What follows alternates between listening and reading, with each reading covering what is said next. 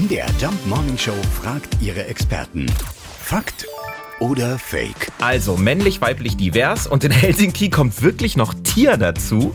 Carsten Schmiester ist unser Skandinavien-Korrespondent. Sag mal, gibt es das Fifi-Klo am Flughafen dort wirklich? Ja, das stimmt tatsächlich. Diese Tiertoilette ist noch ganz neu und es gibt sie sogar gleich doppelt. Einmal für Reisende innerhalb der Schengen-Zone, also in Europa, und dann für die, die ganz besonders weit weg wollen und Tiere dabei haben. Davon gibt es in Helsinki übrigens eine ganze Menge.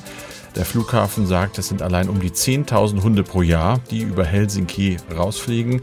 Für sie sind diese kleinen Örtchen eigentlich gedacht. Es wurden aber auch schon Katzen gesehen, die da ganz erleichtert wieder rausgekommen sind. Eine der Toiletten ist übrigens draußen vor Terminal 2 die andere im Gebäude selbst. Da gibt es dann eine Kunstrasenfläche und einen nachgebildeten Baumstumpf für das möglichst echte Bächleingefühl.